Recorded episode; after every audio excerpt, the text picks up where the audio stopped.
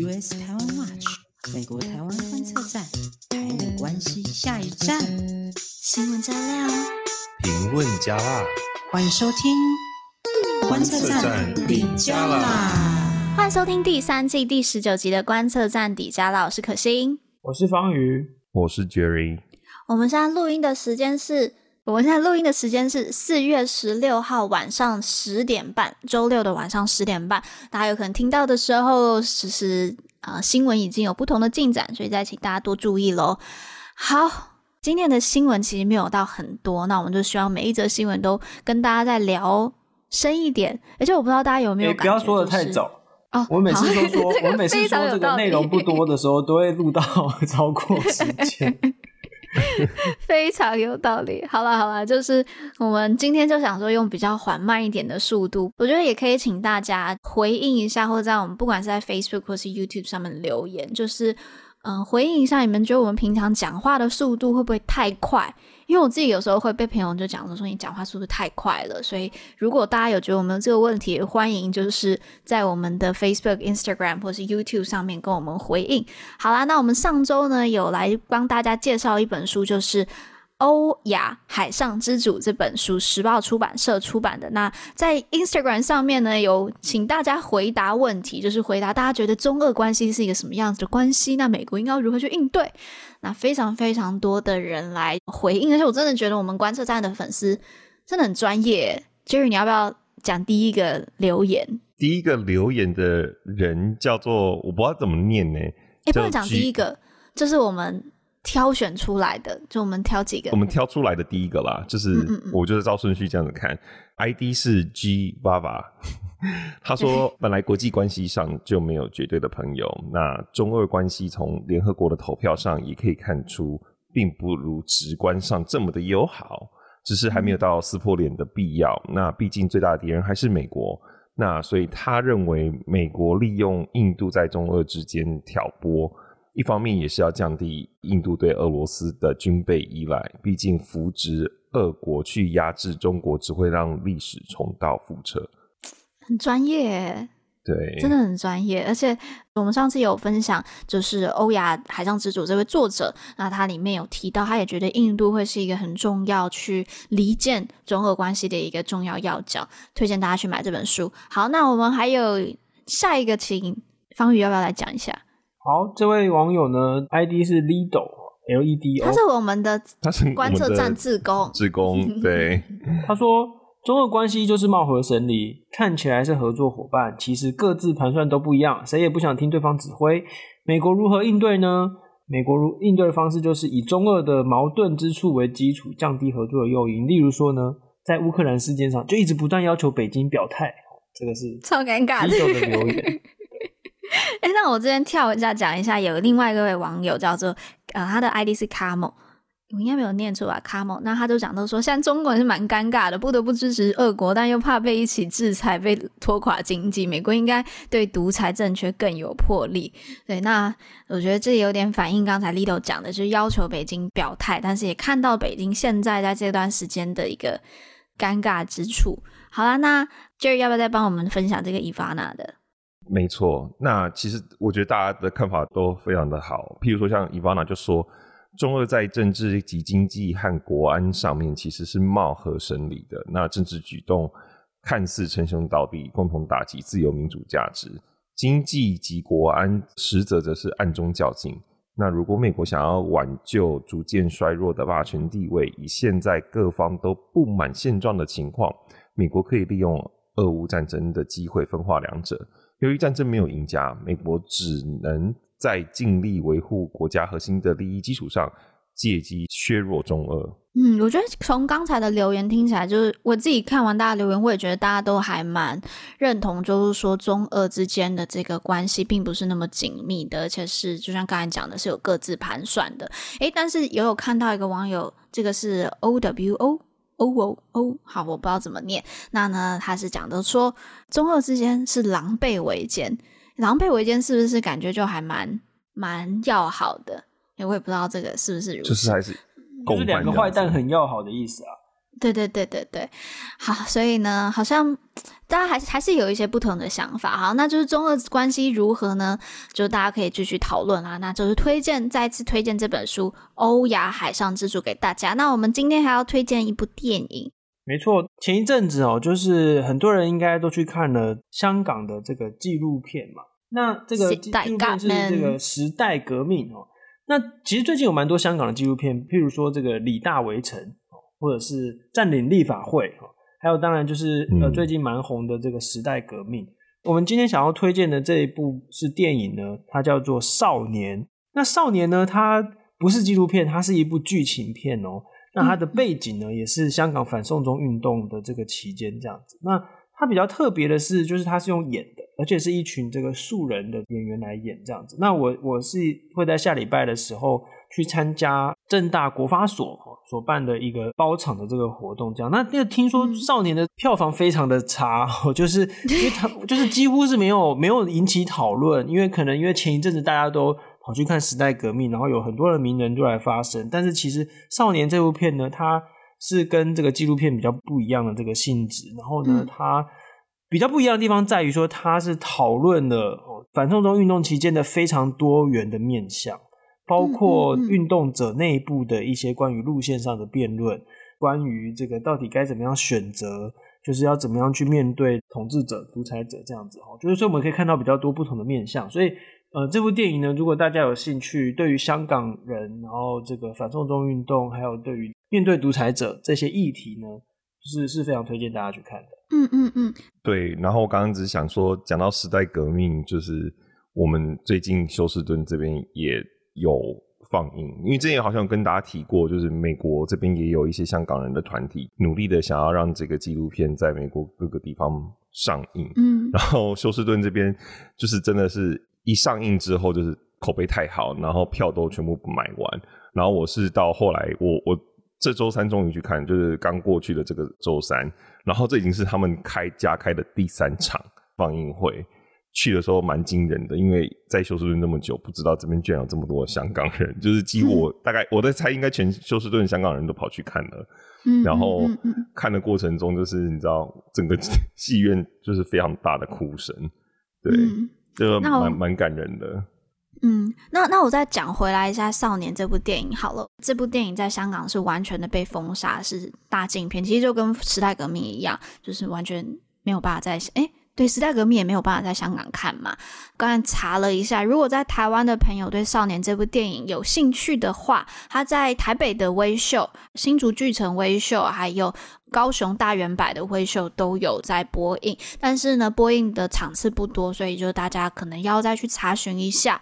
那这部电影的话，我觉得可以特别讲一下它的英文，它的英文叫做 May You Stay Forever Young，就是希望你永葆青春。我自己其实还没有看过啦，但很推荐大家也去看，然后了解这句话背后的意义，然后更多的去思考整个运动背后还有运动的这个复杂性，那就推荐大家去看喽。OK，那我们就今天的闲聊还蛮多的，那我就进入到缓慢的进入到我们今天的 新闻整理的第一个。那今天的新闻整理第一则呢，就是要来欢迎李明哲终于回家了。对，民进党前党工 NGO 工作者李明哲，二零一七年三月的时候，经澳门进中国的时候被逮捕。那当时逮捕他的罪名是颠覆国家政权罪。然后判刑五年和剥夺政治权利两年，成为首位因为颠覆国家政权罪入狱的台湾人。那最后是在湖南赤山监狱服刑，一直到最近的四月十五号才刑满获释。这个新闻其实，在台湾是蛮轰动的，因为呃，他所谓颠覆国家政权罪，大概就是说他有组组成群组，传一些民主啊。这个自由啊，相关的这个文章啊等等哦，然后中国就觉得他颠覆国家政权这样子哦。那当时李明哲的妻子李俊宇女士呢，她放弃了聘请律师的这个决定了，她自己跑去北京，想要去救援她的这个呃先生这样子。然后同时呢，她跟美国还有各地的国际组织求援哦，人权组织。也就是因为李俊瑜强力的奔走下，这个案件引起国际媒体非常多的关注哦。嗯，譬如说人权公约施行监督联盟，台湾人权促进会等等哦，向联合国人权机制提出申诉，而且这样子台湾变成第一个哦被联合国人权机制受理的这个个案哦。之前我们有访问过了这个 DC 姐姐赵思乐哦，她就说她当时对于李明哲这个刑期，她就有指出颠覆国家政权罪哈，在中国大概是有分成几种不同的等级啊。比较轻的大概就是三年以下，比较重一点的大概就是三到十年。李明哲他是被判五年哦，五年。那还有就是一些最重的，就是大概就是一些真的跑到街头上面去带头的这种，大概会被判十年以上哦。比起最近的很多的这个维权人士的判罚，那李明哲其实算是被判的很重的。就是其实我们当时就是在很多人就说，这其实是在给台湾政府或是所谓的他们认为的。所谓的台独分子啊，所谓的这个民主运动的分子，释、嗯、放了一个很明确的政治讯号，要示威这种感觉。赵思乐就是我们之前访问的 DC 姐姐，她自己也是中国的这个人权工作者。那她就有提到，就是说在二零一七年的时候，就是李明哲一被捕之后呢，其实整个人权界是非常的紧张的，大家都在紧张自己会不会是下一个，很明显的去。Highlight 就是中国他们对于人权工作这样子的压迫。那我自己是看到李明哲他回来之后回台湾之后的这个 Facebook，我心揪了一下，因为真的就是想想看，你五年完完全全被被禁锢，五年后回家之后，怎么就跟这个萨诺斯弹指的时间 基本上是一样，就五年嘛。然后，那他真的真的就他就提到，就是说他现在很疲惫。然后对世界感到很陌生，对疫情的这个肆虐竟然是无感，然后必须要隔离，就好像是真的就是跟这个世界。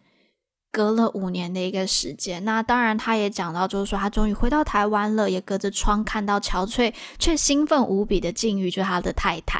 然后他也在这个 Facebook 的文章里面，就是李明哲他感谢这五年来营救他的国内外的陌生人士，这些人的关切一直是为信仰而受苦受难的人最大的力量泉源。那他跟他的太太都感到非常的感激。那他也提到了，就是说中国还有不知道少的人权受到侵犯，愿他们总有一天呢得到解脱。那我自己看到李明哲他的这一篇 Facebook，真的就是很揪心啦。对，他太太当时就是也很感动，他真的四处奔波，然后甚至到美国这边国会嘛。然后，而且你知道他后来太太不是就在双手上面刺青吗？而且是那种很大的刺青，就是一边就写李明哲，然后另外一边就写说我以你为荣。就觉得超感人的，就是而且就这样持续了五年，然后到今天他终于回家了，我我觉得非常感动。然后同时，其实真的从李明哲事件之后，你可以看到中国的人权工作者受到的打压更严重。嗯。那我不知道最近有没有转圜的机会，因为其实最近大家知道上海发生的事情真的是闹得非常大。我在美国这边听新闻，几乎每一家都在报。就是已经到非常严重，嗯，因为上海是全中国呃最繁荣最先进的，对对，人口好像是纽约的两两三倍多之多，两千三百万我记得，就是台湾跟台湾的人口，对对，这是很不可思议的一件事情。然后甚至很多人已经生气到，就是直接跑到大街上面开始骂共产党，所以，嗯，不知道会不会有任何的契机吧。但是我觉得现在的确，我认识到的就是中国的朋友。对，对这件事情是非常 有感触的，我只能这样讲。对，会不会有读者不太知道现在上海发生什么事？现在基本上就是因为上海他们要 清零那个 COVID 嘛，就是但没有，他们不是讲清零，他们是说动态是清零嘛？这个是他们的动态是，总之就是，总之就他们现在是不准人们出门，连出门都不行哦，就是你全部人都要关在家里，所以大家都开始断粮，所有的物资都补给都跟不上，这样子。我觉得对于集体行动去。抗议这件事情不是很看好啦，因为还他们的维稳的这个人力 非常的多。嗯，对，你就可以看到非常多的身穿隔离衣的警察，就是他们在譬如说所谓的收治嘛，其实他们的过程几乎就跟逮捕差不多了，然后就是过程非常的粗暴，也很没有道理。就是有些影片不断流出嘛，那很多其实是。志工来参加防疫的志工，那他们其实后来做到最后，他们也做不下去了，因为就是真的太累了，要到处贴封条，要到处把人关在家里面，然后很多人就是向他们抱怨，可他们自己也没有办法去有一个回应，因为他们也只是按照上面的指示做事情，然后很多人就做到最后真的是心累，而且也违背自己的良心，然后不少人真的就后来就是因为关在家里，或是原本身体有一些状况，然后医院不收，然后就就就真的死掉了，然后隔离的。他们的方舱医院就是集中的隔离的地方，环境也很差。因为很多人其实他们也只是轻症，所以他们不懂说为什么就是只是轻症，为什么不能在家隔离？那他们就是一定要送到集中的隔离所。那但是那边的卫生条件又很差，然后在那边大家的卫生习惯也没有很好，也还是有人不戴口罩。那这样子意义到底是什么？而且就是一个很大的体育场，然后每个一个人一个一个那种行军床的感觉也隔得很近。那这样子的意义何在？各种匪夷所思，没错。然后就连那种有钱人、有权有势的人，他们也逃不过这一次的那种隔离，就是他们也、嗯、也要跟着那些那个团购去买东西，然后就说：“哎、欸，你们这边还有面包吗？”你们每天抢菜，每天抢菜，很惨啊，就是很惨哦。反正我觉得这个 中国的这个状况哦，就是他们从来就是不会以这个人民的利益为优先考量啦。不过，我们再讲回就是李明哲的这个部分啊，我觉得之前有蛮多人提醒了，就是说我们每一个人其实都有可能是李明哲，嗯，因为你自己想想看，我们台湾人在中国，不管是做生意的啦、读书的、工作的人，其实有很多。你如果自己在自己群组里面传一些东西，然后中国看到，然后就随时把你抓起来说你颠覆国家，这种管辖权的争论哦，之后之后一定会越来越多。那其实大家要想的是。中共解放军他们曾经就是明确的定义舆论战、心理战、法律战，这些都是战争的这个现在进行式。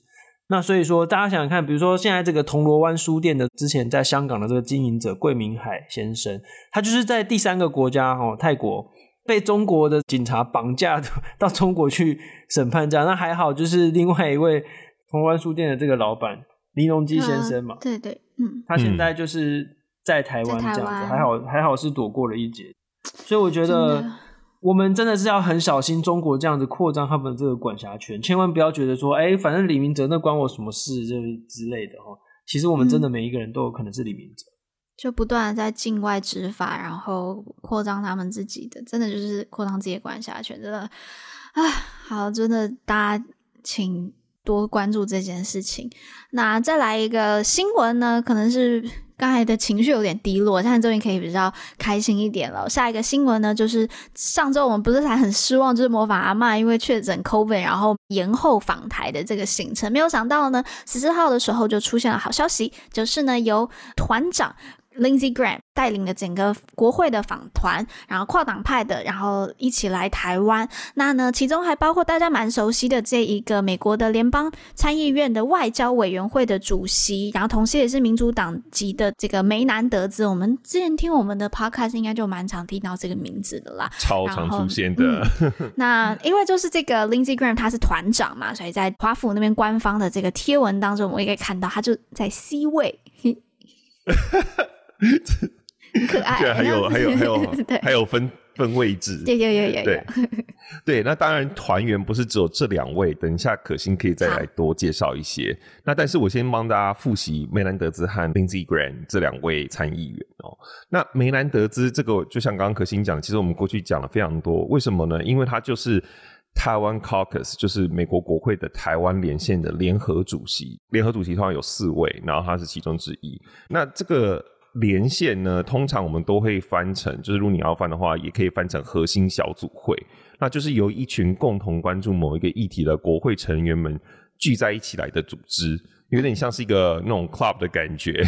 那但平常他们就是来交换资讯啊，协调法案，然后呢，以期待就是推动该议题在国会能够有立法。所以其实你会看到有各种各样不同的所谓的连线，连线有那种。五 G 的啊，或是有那种就是针对黑人权益的啊，你说五 G 连线嘛？五 G 连线听起来超不像什么，就是五 G 连线感觉像他们他们的正式名称是不是就叫五 G 还是什么通讯什么的这个连线？通讯连线就是超级因为你是讨论五 G 没有啊？它英文当然是 Caucus，但是是台湾会翻成什么连线嘛？所以听起来五 G 连线就是好像他们好像在聚在一起 是要玩什么线上游戏的感觉吗？对，那目前众议院跟参议院都有台湾连线，而且在我们的外交人员努力之下呢，在有一些州的议会，就是不只是联邦这个国会，对不对？其实每个州他们也有他们州的 Congress，那他们的州啊议会啊，或是议国会里面也开始组成一些台湾连线了。那关于这点呢，其实。我们出版的书就是为什么我们要在意美国里面，其实有一整章来介绍，然后其实就是我写的，就是到底什么是台湾连线，还没有买书的人可以去赶快去买啦！看看生气了，到现在还没买，就赶快去买。对，所以梅兰德兹其实真的就是在之前帮台湾在取得疫苗这方面呢、啊，也是出力非常多，长期支持台湾。嗯那 Lindsey Graham 呢？他则是广为人尊敬的前参议员 John McCain 马坎，就是他是已故的参议员了。嗯、那他之前也是对台湾非常非常的支持，然后也是军人出身，所以对你你刚才话没讲完，你刚才说 Lindsey Graham 是 McCain 的，然后就没有讲哦，对对对对，算是。衣钵的接班人这样子的感觉，因为他他生前跟马坎就不是他生前，他还没他还没死，就是他跟马坎生前，对对对，马坎生前跟 Lindsey Graham 算是好朋友啦。对，其实蛮有趣的 dynamic，就是因为你知道马坎不喜欢川普，那所以其实 Lindsey Graham 一开始也没有跟川普走那么近。很近，但是后来就有点转变了，这也蛮有趣的。嗯、不过呢，他因为算是继承他的衣钵，所以算是也对台湾非常的支持。嗯、那他之前就曾经积极的游说川普政府批准 F 十六 V 的对台军售，因为当时如果大家还记得，我们其实也有写过文章，当时的军售案是被川普搁置，因为当时是中国正在跟中国中美贸易战，对，正在跟中国谈 Phase One Deal，就是怕节外生枝，嗯、所以就先。搁置一旁这样子，那后来是由前国务卿 Pompeo 跟 Lindsey Graham 这些人极力的游说，最终终于说服川普来批准这个军售案。嗯，那当然其中的一个原因也是因为，就是 Lindsey Graham 他在的那个南卡罗来纳州，就是南卡，它就是 F 十六的主要生产地，所以这当然是对他州就是有帮助啦，就是提供就业机会嘛，Win Win。对对，哎，那我刚刚突然想到，就是刚才 Jerry 有提到嘛，就是在外交人员努力下面，其实。不管是呃参众院都有这个台湾连线以外呢，还有州议会也会有台湾连线。那我这边可以再补充一下，也真的是非常感谢我们外交人员的努力，他们真的很辛苦。就是不止在美国，包括在南美洲、中南美洲，我们也有也有个就是类似的，但它是跨国的，叫做 Formosa 福尔摩沙俱乐部 Formosa Club。那呢，就是它是跨国的国会议员组成的一个俱乐部，然后呃都是友台的这些议员。那呢，这个 club 其实在欧洲也有一个欧洲的版本，它叫做也叫做 Formosa Club，那也就是欧洲跨国的这一些议员，甚至还有欧盟议会的议员、有台的议员，然后组成一个俱乐部这样子，所以真的。很感谢我们这些外交人员，不只是在美国，还有全世界各地的努力。好啦，那刚才说要帮大家补充一下，就是同团的人员的资讯嘛。那呢，这个团呢，另外呢，除了 Lindsey Graham 跟这个梅南德兹以外，还有另外四位。那这四位呢，第一位呢，刚才讲到 Lindsey Graham 是南南卡罗来纳的。那呢，北卡也有一个共和党的参议员，那他叫做 Richard Burr。应该他的英文名字就是他的 last name 应该就是 Burr 吧。基本上他是在卫生教育还有劳工的委员会里面，那他是共和党的首席参议员，所以是非常重要，在共和党里面非常非常重要的一个角色。那另外一个呢是 Nebraska 的，也是共和党的参议员，叫做 Benjamin Sasse。那他是比较属于是情报、司法、财政的委员会的议员，所以大家可以发现就是非常多元，就是嗯、呃、来的这些议员他们所。在的委员会，他们的专业是非常多元的。那呢，还有一位叫做 Robert Portman，那他是从俄亥俄州来的，那也是共和党的这一个呃参议员。那呢，他是他是比较属于传统保守派的，那他是非常就是致力于创造工作机会，然后控制这个财政赤字，就是跟当时川普的这一个政策是。非常雷同的。那还有德州的这一个叫做 Ronnie Jackson，那呢，他的背景是一个医生。这一次来台湾，当然也就是透过医生的背景，更多去了解一下台湾在 COVID 防治上面的这个努力。好，那这四位还有很多很多背景故事啦，但是呢，就是这边就不再多跟大家介绍了。那的 Ronny Jackson 是众议员哦。哦哦，sorry sorry，对。所以这个这个团还蛮有趣的，你看就是有参议员，有众议员，然后呢有各种不同委员会的成员，然后呢有民主党的党员，也有共和党，也有共和党，所以是一个非对啊非常非常多元的一个代表团。嗯对，然后就推荐大家去 AIT 的网站上面，就是说每一位来台湾的这些议员，他有做一个很详细的介绍，对，可以去多了解他们，也去追踪他们的 Twitter，感谢他们的。没错，不过呢，这个访问团很有趣哦，就是他们其实非常的低调，那就是事前完全没有新闻传出来，嗯、最早传出来的是在四月十三号晚上，一直到四月十四号晚上。他们的班机已经降落松山机场的时候，才正式证实说哦，有访团来访。因为之前四月十三号传出来这个之后，嗯、完全没有任何官方的讯息可以证实这样子。嗯，不过我们必须要提到的，就是说最近公务体系内，尤其是外交部，一直一直不断的有内部的公文还有电报被内部人士所流出来，这很严重。然后这超级严重，因为呢。这个非常的破坏我们跟我们外交上面的这些朋友们的信任，因为你看，他们到比如说到双向园，到我们的代表处，或者在就是在这种公务上的这种谈话内容，那我们的外交人员会把它写成电报嘛，就是报回来说，嗯嗯嗯哦，就是你大概谈了什么事情，结果你把它泄露给媒体，等于就是说，那以后谁还要来跟我们谈事情？我如果跟你谈事情，不管是重要的事情，或是只是我们在闲话家常，或者是。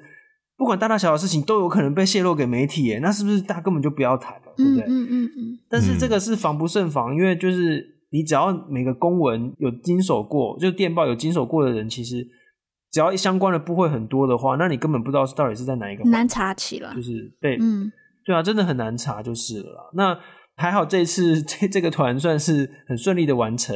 嗯、那美国不断透过访问团来台湾。向台湾传达了非常清楚的讯号嘛，就是台美关系真的是非常的坚实稳固。嗯嗯嗯，对。然后他们那时候还带着就是台美关系坚若磐石的口罩一起合照。到底在哪里买？到底在哪里买？很好，应该没有得卖吧？对，那应该没办法卖。外交部的那个 gift shop，哦，希望有，应该要卖。对啊，就像是那个以前国会，啊、美国国会会有 gift 那个访客的那个 gift shop 嘛，对不对？有有有，没错，对。哦、应该我们我们不然我们自己在那个立院外面摆个摊好了，我们自己做一大堆。啊，那我们来讲一下就这次的访问内容好了。就是呢，总统蔡英文在十五日的时候呢，就是在总统府跟这一些美国国会议员参访团他们会谈嘛。那梅南得知他那个时候在。致辞的时候，他就是提到啦，他说，身为台湾国会连线的这个共同主席，他非常高兴来台湾，展现美国对台湾坚若磐石的支持。此刻全球陷入冲突混乱，访团抵台是发出重要讯息给台湾的民众。然后这个梅南德兹呢，我刚才讲梅南德兹吗？好，得知对梅南德兹，那他也透露着说，在这个访团就是行前呢，中国对这个访团的成员的办公室就发函表示他们非常的不满，但是呢，他们并没有因此而退缩。哎，其实，在我们上礼拜也有瑞典的访团来台湾嘛，那瑞典访团一样也是来之前呢就被中国可以这样讲是骚扰嘛，就是他就是想要介入，但他们也跟美国一样，并没有就因此而退缩，还是坚定的表。达对台湾的承诺。梅南德兹他在这一个发表谈话里面，他就讲到说，对台湾湾的支持有两个重点。首先呢，就是不寻求与中国的冲突，如同台湾不挑衅一样。那呢，他也提到说，当前的课题不是在中美之间做选择，而是选择住在一个什么样的世界，是要住在一个能选择的政府，创造有价值的产品与服务的世界，还是住在一个思想自由、创造能力、自我管辖能力都受制于人的。一个地方，很明显，他在暗指的就是中国嘛，就是、中国对。嗯、那梅安德兹就说呢，访团就是基于这样子的精神来访问台湾的。那台湾出产全球百分之九十的高高端半导体，台湾安全将冲击全世界。加上台湾呢是尊重法治与治理透明的，就是这个 transparency 的。那他因此呢一定会支持台湾，就是等于就是在讲，就是说台湾所建立的这个价值是受到美国所认可的，所以他。也一起来到台湾去重申对台湾的支持，那同时也是对于民主的支持。没有错，当然讲这么多东西，然后加上他们就是直接访问台湾，然后中国当然就是气炸了。哪一次不气炸？每一次都是跳脚，不跳脚才新才是新闻吧？我最常留言就是说，我们应该要帮战狼战不是不是战狼战狼，我要帮中国战狼多加油。就是说，因为他们只要一直去骂那些驻在国哈，比如说瑞典的国会议员要来台湾，那就是叫中国就多骂一点这样子。那他们骂得越厉害呢，这些人越知道就是跟台湾的其实是好朋友。那这一次也是一样。哎、欸，北京他们那边的反应还蛮大的。你看，他们宣布说什么要在什么台湾海空域进行兵种联合战备巡演，哦，什么科目演练等等。哎、欸，比较不一样了。然后呢，跟之前比起来，然后呃，对啊，就是这次大蛮大动作的这样子哦、那中国国防部新闻发言人哇，他们讲的，哎、欸，也不用哇啦，就是这些东西都一样啊。你看什么什么这这一行为严重违反什么一个中国原则，什么中美三联合公报，什么损害中美什么政治基础。什么向台独势力发出严重错误警告及什么什么巴拉巴拉巴拉等等，哎、欸，都一样嘛。嗯，就是我一直很想要争取这个职位，真的是很好当，很好当。对啊，对对，就这些都是每一次都是一样的说辞。难怪就被人家笑说是产生器，然后呢，嗯、所以就中国的反应真的是非常可以预期，所以我觉得以后就干脆叫中国外交部气炸锅好了，因为一天到晚都在气炸。这是个梗，你想了很久吗？对，然后然后另外 现在有点饿了，一早起来就来讲气炸锅，然后而且这一次就是这个我觉得很有趣，是这个新闻真的是闹蛮大的，就是趁。呃，美国议员来台的时候，就是中国进行军演嘛。因为我平常都会去听一个 CNN 的 podcast，就是大家想要关心美国国内新闻的话，也蛮推荐这个 podcast。它就叫做 Five Things，它很有趣哦。它就是每一天，它一天会有一二三四四次，好像四次到五次，就是会有不同的 drop。比如说第一次可能在早上六点，第二次在早早上的九点，然后再是中午十二点，然后再是下午五点。他不是然后它每一次 Five Things 对。没有哦，因为他每一次四个点 不是，可是他每一次的新闻就是五分钟哦哦，他每一次的 podcast 就是五分钟，然后就是非常浓缩，就告诉你说发生了什么事情，就在这个时间点发生什么事情。所以你可能早上听到这个事件的进展是这样，可是到了中午或是下午之后，就可能有有所改变。所以你就知道它内容是非常精简的。但是就连这个 Five Things 的 podcast 都提到台湾，就是议员来台，然后中国进行军演，所以你就知道这个。重要性有多高？就是他们连这个都、嗯、都选择来报。嗯，对啊，就是虽然就是他们的说辞还是一样，就他们那个对外还是一样的产生器，但是这一次他们就是在这个同时军演确实是比较大动作的。那呢，诶，不知道大家有没有在议员来台的时候有没有看那个线上直播？因为我们观测站伙伴有在看这个直播，然后就发现一件蛮有趣的事情，就是说梅兰德兹在演讲的时候，他说的第一句话是。早上好，然后我们大家说，我觉得我觉得这件事情不是要去骂马安德兹或者什么，我觉得就凸显了中国在过去就是在教授华语这件事情上面，在美国也是一个主宰嘛，就他们是 dominate 的。那呢，我觉得就是现在大家对于孔子学院啊，或者是中国这种对外的教学都越来越谨慎，因为他们也是他们的这个文化还有影响力输出的一个管道嘛。那我觉得这个时候就是台湾可以。填补这个空缺，也看到我们台大确实去填补的这个之前孔子学院所遗留下来这个空缺嘛，来开始教授华语，也不是说什么中国的之语就是要要把它打趴还是怎么样啦。但是我觉得就希望台湾，我觉得这可能要讲一下，就是说早上好其实是就是中、哦、中国的，可能有些人可不知道，我都在猜啦，就是因为台湾会说早安嘛，对对对对对。对对对，然后但是中国就会说早上好。我觉得凸显的就是在华语教学上面的一个比例啦，所以就希望台湾在华语教学上面能够填补空缺喽。哦，对对对，然后在那个直播上面，我还发现一件很重要的事情，就是呢，你没有看到那张照片嘛？就是蔡英文 PO 出来，就是宴请这一些议员的照片，然后其中一个是双连 Q 一呀。双连 Q 一呀超好吃，它现在直接成为就是官方的外交美食，我现在好饿哦！我才饿饱，一早起来。对啊，我们准备这段好像有点错误哎，就是然后这现在是我们的宵夜时间，然后 Jerry 是不是还没吃早餐？没有吃早餐呢、啊，然后这一堆食物。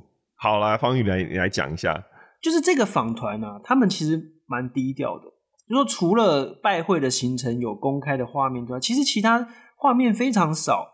然后，而且他们只待了一天就走了嘛，因为他们其实蛮忙的。嗯、就是这这个访团，他们先前在澳洲，然后到了台湾之后要去日本，这样，哎，是不是都印太都印太那个跨国的国家？嗯、中间挤了一天的时间出来，就是一定要来访问台湾这个样子。台湾的新闻很少，但是新闻最多的是什么？是是刈包，嗯、就是有那个照片，然后大家说哇塞，那个挂包很好吃，对不对？同时间传出来另外一则新闻，就是说哦，前一阵子啊，台北市长柯文哲他宴请了在台北的美国的这个驻台使节，他也请吃挂包。其实大家知不知道，我们的夜市里面有很多美食哦。那我看到有在地的议员就指出说，我们先前请那个捷克参议院议长维德奇，就是在年初的时候访问台湾嘛。嗯我们用的也是请他吃挂包，然后就是也是来自于万华地区的这个空肉饭名店这样。哎、欸，我讲了讲了，真好，好去买机票了。好啦，那今天讲到这个外交活动跟访团的出访，那就要再讲一下另外一个，就是我们台湾的这个访团出访啦。虽然现在是疫情期间哦，但是我们还是有我们的访团出去去为我们的外交继续努力的。就是第七届的我们的海洋大会。诶，大家听这个名字好像会 不知道，这就是它这个英文叫做 Our Ocean Conference，那就是 OOC，它是在四月十三号跟十四号两天在我们的友邦帛琉召开的。那这个大会的主办方是帛琉，然后协办是美国。那呢，台湾方面就是由我们的环保署长张子静，还有我们的外交政务次长田中光所率领的这个代表团来出席。同场出席的还有美国国务院的气候特使那个 John Kerry。那 John Kerry 就是在环境议题上面真的是生根非常久了，那也是拜登上任之后，他就新增了这一个就是气候特使的这一个职位，那就当然就是派这个 John Kerry 出来出任了。对，那我先来讲一下什么是 OOC，就是这个。我们的海洋大会，那其实 OOC 的目标就是透过每一年的大会，动员各个国家、民间社会还有产业界一起来，就是承诺，并且采取具体和重大的行动来保护海洋。那二零一四年是他们的第一届，到今年已经是第七届。哎，那为什么是第七届呢？因为疫情的期间，因为疫情的关系，对，从本来今年在博流办，就是现在在博流办这个，其实是二零二零年。应该是在帛琉，但是就一直延延延延到现在，变成二零二二年才开始办这个二零二零的 OOC。总而言之，从从二零一四年到现在，他们其实已经发起超过就是一千八百项对海洋保护的承诺，嗯、然后募集超过了一千零八十亿美金的资金，嗯、对，很多哎、欸、很非常多，非常厉害。对，那值得注意的是，以往我们参加 OOC 都是。用 NGO 或是学者的名义来参加会议，但是这一次就是我们为什么会特别提到，就是因为我们争取到了以台湾为名来参加，而且出席的代表哦，他们是直接用他们在台湾的官方头衔，也就是像环保署长张子静。这不仅是我们参加国际海洋活动层级的一个大提升，也可以变成是说，就是有点像是奠定以后参加的这个基础。就是我们这次是用这个层级来参加，那设一个先例，那以后就可以，也可以就是继续维持这样子的惯例。嗯嗯，哎，我补充一下关于 OOC 的部分。虽然我这个人不会游泳，但是我非常的喜爱海洋。关于海洋的一些，像是呃过度捕捞啊，或是这种。海洋的保护的保育的这些议题都是 OOC 他们非常非常注重的。那嗯、呃，大家可能之前没有听过 OOC 这一个活动，但是大家可能有看过，就是里奥纳多皮卡丘，就是他他曾经 大家都知道里奥对吧？就是里奥纳多皮卡丘，他之前呃有一次就是在大家以为是气候峰会啊，但其实那个就是 OOC 的这个场合上面，然后公开的募款，这个就是 OOC 的大会，所以他们就是会透过这样子的。就是大会的方式，就是引起全世界对于这个海洋议题的关注。那也会发现，过去 OOC 它所主办的国家通常都是岛国。那这个的目的就是希望透过由岛国主办，然后更多的把岛国的声音给推送出去。因为大家知道，就是。嗯，这现在岛国所面临的就是海平面上升很严重嘛。那海平面上升也是跟全球暖化有关。嗯、那全球暖化为什么会全球暖化呢？就是其实最大的这个罪魁祸首还是这些已开发的国家。那碳排最高的两个国家就是中国跟美国嘛。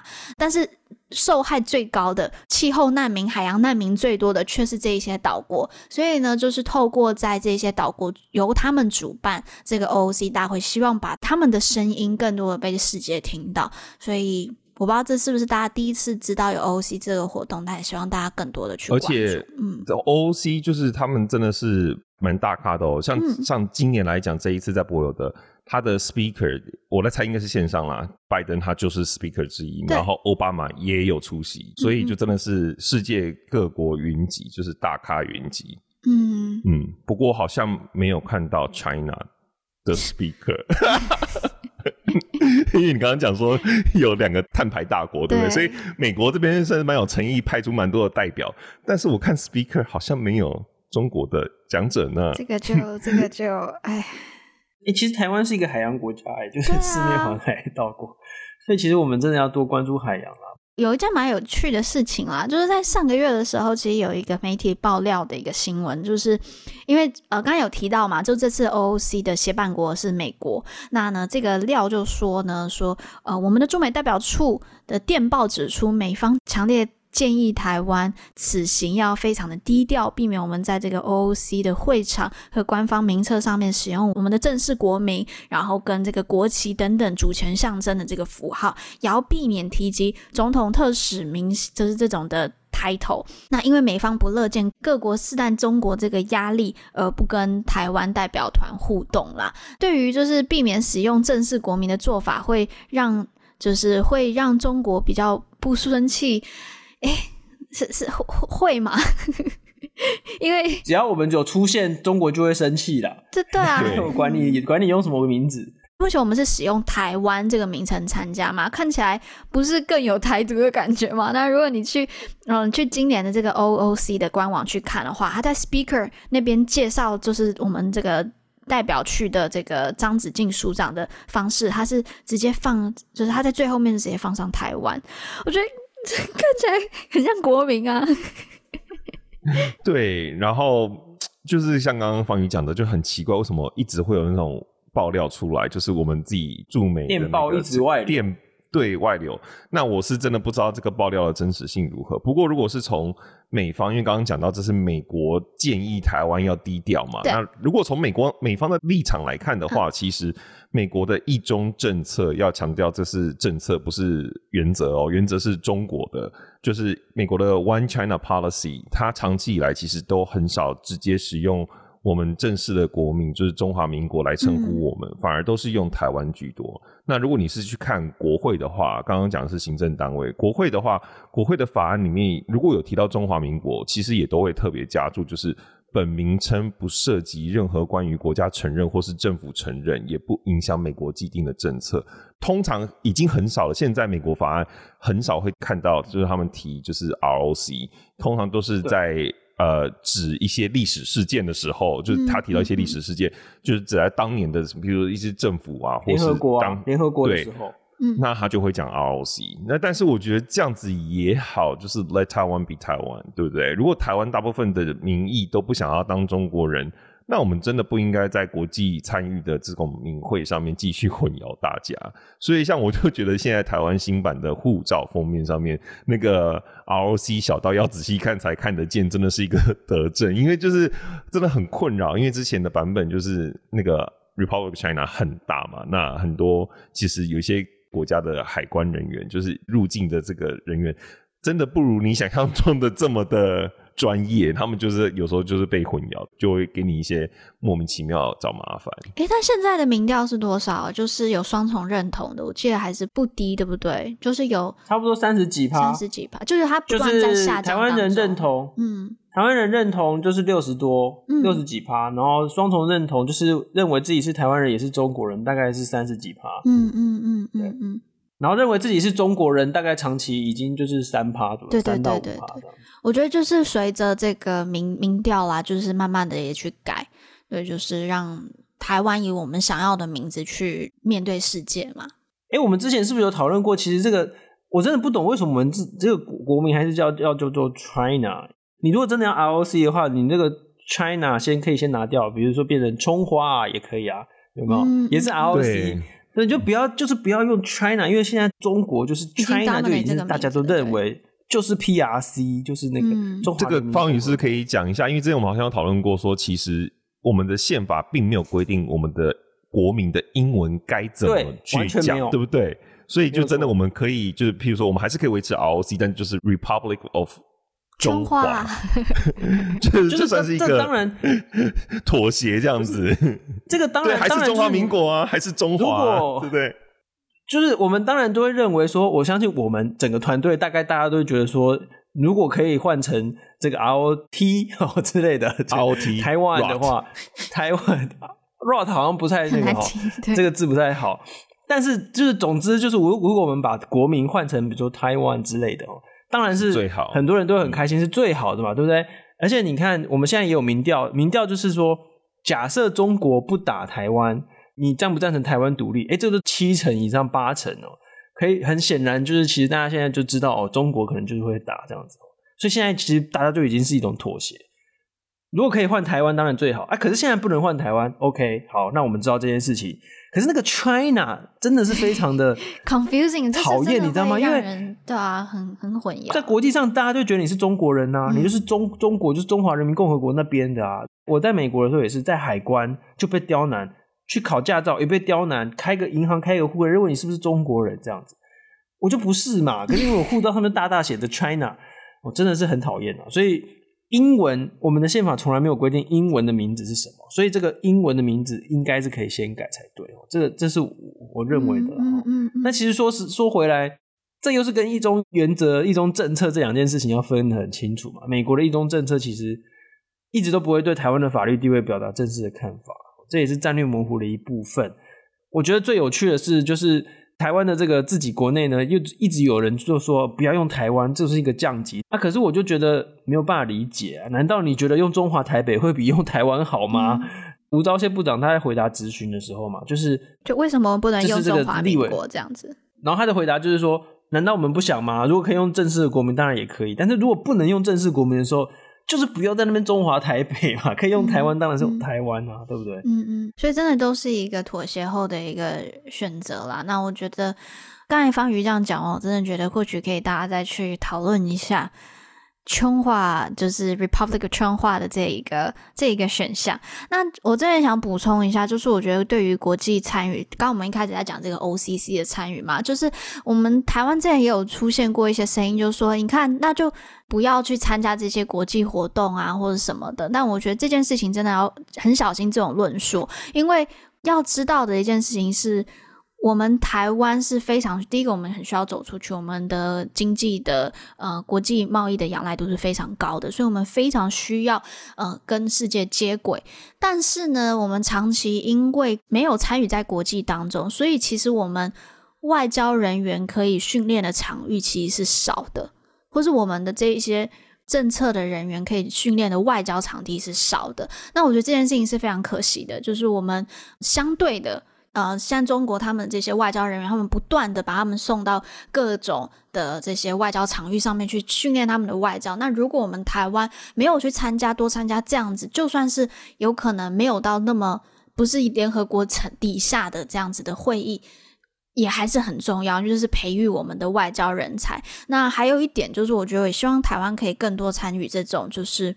非联合国这种活动，因为在非联合国的这种活动底下，我们的名称的这一个呃弹性是更高的，就是像是在 WTO，我们就是用这个台澎金马，诶关税特别区嘛，然后或是 APEC 也是，因为没有在 UN 底下的话，我们的。呃，名称可以比较比较弹性，因为 UN 就是要求一定要主权国家才能加入嘛，然后再加上中国，它长期在这个 UN 里面去部署他们的影响力，UN 就是大部分的议案很多都是投票嘛，然后就是看票数，那中国就是培养它在这个非洲的这些小国的这个势力，那另外呢，中国你会发现它是专挑。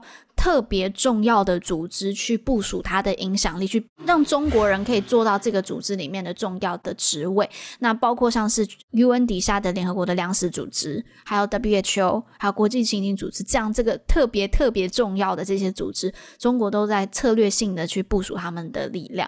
那我觉得 COVID 期间就是最明显可以看到，联合国真的就是受到严重的渗透。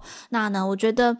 最近也越来越多人意识到这个中国的问题，然后再加上这个俄乌期间的这一个联合国的效力也备受质疑。那我觉得这个时候台湾可以更多的去展现自己，在其他的这个国际场域上面展现自己，成为一个 responsible stakeholder，就是这个国际上面知道怎么翻呐、啊？负责任的国家的角色，我觉得这很重要，就可以把我们跟嗯、呃、中国在价值上面再区分开来。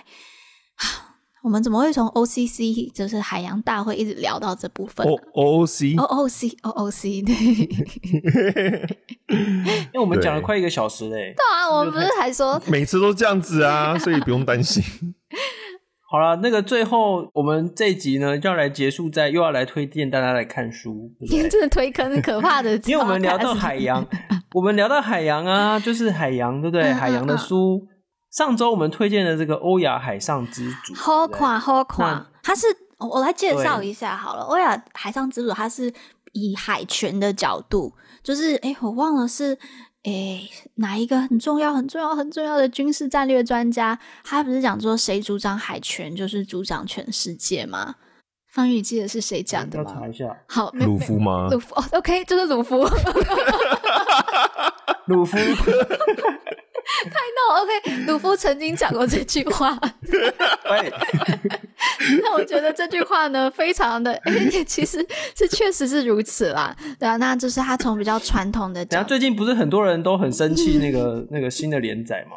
哎、欸，我没，我已经好久没有看了，天哪！好像很多人很生气嘛，有新的。对，就是，哎、欸，不要再歪了，已经超过时间了。好，好，赶快讲一下。欧亚海上之主呢，他就是从这个海权的角度，而且是全球的这个七大洋，然后都是真的做了一个很完整的一个 landscape，然后帮大家去做呃爬书整理，然后去解释整个七大洋之间的这个地缘战略的这个冲突或是这个角力。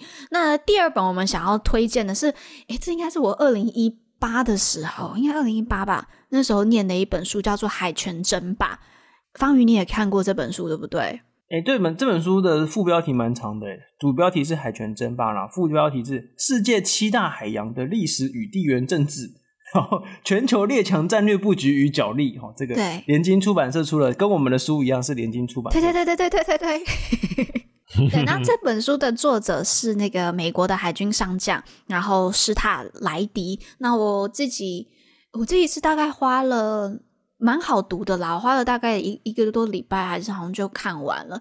那我好了，你这样子会吓到人的，一个多礼拜这样算长还是算短？算短吧。每个人的时间，每个人时间的这个尺度好像不太一样。哦哦哦，好。诶，那对 我没办法讲下去，没关系，就一个多礼拜。对，那他也是从海权的角度来看，然后也是呃，也有点像海欧亚海上之主，然后他也就是在讲到就是整个全球的战略布局这样子。那这一位海军上将，他真的是非常深厚的经验。那我真的超喜欢这一本的原因，是因为它里面讲到一点，整个就戳中我的心房。他讲到环保。Oh my god！就是 有可能大家都是对于环保这议题，但拜托就是让我一定要讲。这呢，我要分享一点，就是它里面讲到的一个很重要的事情，就是我不知道，诶，方宇跟 Jerry，你们知道什么是方便期吗？诶，不对，方宇看过这本书了，我不知道。好，所以你可以问我，我不知道。好，方便期对什么意思？那呢，方便期就是因为每一艘船。在海上面，他都要有登记他自己的隶属所属的国家嘛。这样子的话，他如果在上面有发生，因为公海上面如果发生任何一件事情的时候，那他可以依照这个旗子的国家，这个船所登记他插的旗的国家，然后去判刑。嗯，那大家知道，在于海洋上面，然后嗯，这一些环保或者是海洋保育上面，先进国家的这一个要求是比较高的。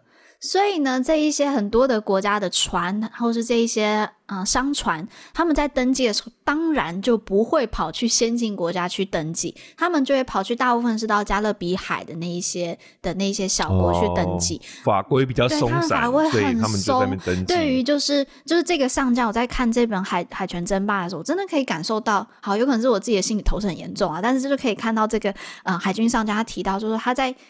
巡航的时候就看到好多次，就是他们会真的就是海龟全身上下束缚着这个啊、呃、大的渔网，或是他直接他也在里面有讲到，他直接看到有渔船大量的是在公海，就是倒那个废弃的污水。那你他倒完了，你根本看不，你根本没有办法追查啊，这个污水，你上面也不会有 tag，也不会有任何的东西是可以显示它来自哪里。就他看到好多好多次这样子的事件发生，然后。我在看这本书的时候，虽然虽然我是期待着就是用那个地缘政治，想要了解更多地缘政治的这个心去看，但但是得到很多环保知识，对对对，然后就心很痛，然后就看到就是方便期就是现在被滥用，就是因为这些国家基本上。对于这一些渔网要怎么去整治啊，怎么去使用都没有，就是法规真的就很松散了。然后如果真的被抓到，就是如果渔他们从渔网上面去溯回到到底是哪一个船丢的，这个方面起的这个国家根本就是不 care 的话，根本也没有办法去做任何的啊、呃、制裁。所以就是现在在海洋，其实 很开心，我真的超开心的，就很开心。现在就是有 OC OOC 这一个。机会可以跟大家分享这件事，然后希望大家更多的去在意海洋的议题。那这些就是这个真的需要从消费者的角度去去要求，包括就是说我们要求这些渔网全部要能够去溯源。如果这些渔网它是能够，嗯、呃，不管是放个 tag 或什么的，那是更好的去溯源，然后去嗯、呃、究责，然后方便其的使用也要更多的去。要求这些加勒比海的小国，他们要更收紧他们的法规，所以就希望大家更多去在意这件事情。然后呢，可心每个月都会去金滩，如果大家有兴趣的话，可以追踪我的 IG，然后可以看看，可以加入我们。谢谢大家，我们这集就这样。等一下，还没难过了吧？不行不行，还要最后，最后还有一本书要推耶。哦、对不起，好，那那交给交给方宇，我没心情了，来净净滩哦。最后最重要的当然是我们的书啊！为什么我们要在意美国？哦、对，对我们的副标题其实也不短呢，叫做“从外交制度重大议题全面解析台美关系”。里面呢有一个重大议题，就包括了南海。我们就要讲说，为什么美国这这么在意南海，对不对？然后台湾在南海的角色。所以呢，呃，就是还没有看我们的书的这个听众朋友们呢，也请大家好好的参考一下。嗯，好。记得要去进摊哦，一直把这个，一直把这个题目拉回来。好啦，就是也要净滩 之外，可以去翻我们的书，那都是连经的哦。然后这个《欧亚海上之主》这本书，我们一开始推荐它是时报出版的。那想要听更多它里面的内容，我们上一集也有在最后的时候做更多的介绍。那就请大家继续的呃关注海洋，然后继续追踪台媒消息。那我们今天的 podcast 就到这里，那我们就在下周跟大家见面喽，拜拜，拜拜，谢谢大家。